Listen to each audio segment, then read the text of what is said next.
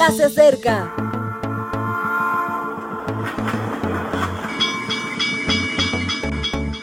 Partimos ya.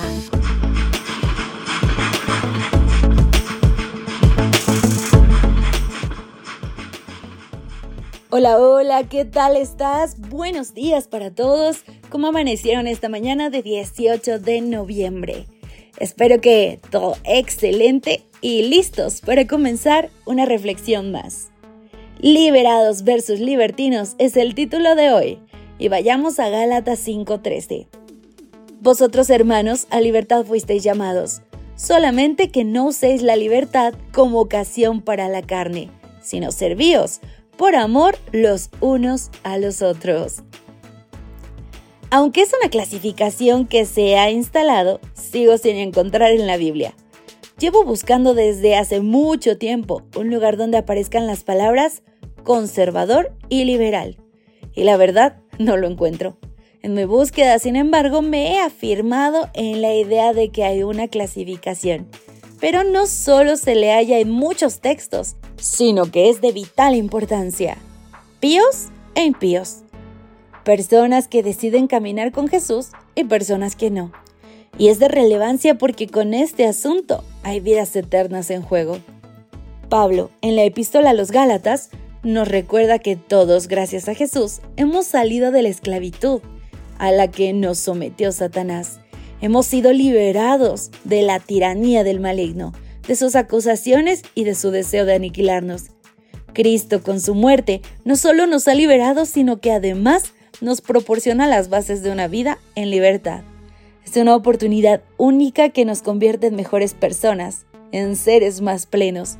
Y curiosamente, tras romper las cadenas de la sumisión, tenemos la tendencia a retroceder a los temas de la carne. Para algunos carne animal, para otros carne vegetal. A fin de cuentas, carne. No hay pecados de izquierdas o de derechas. Los pecados no tienen orientación política. No le hacen ascos a ninguna ideología. Siempre son pecados. La Biblia nos deja claro que la libertad en Cristo se mantiene en tanto en cuanto nos situemos cerca de Él. Al alejarnos, vuelven las tentaciones y en ocasiones las caídas.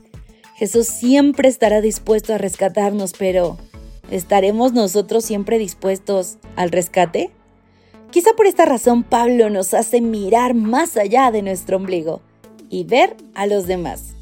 Nos propone que nos sirvamos por amor en reciprocidad, porque sabe que mientras estamos ayudando a los demás tenemos menos tiempo para pensar en tentaciones. Servir es el mejor entretenimiento para invertir el tiempo. No hay fiesta, videojuego o deporte que se le asemeje. Cuando se disfruta en el servir, se disfruta en compañía. Cuando se gana en el servir, ganan todos. Cuando se sirve, dan igual las etiquetas.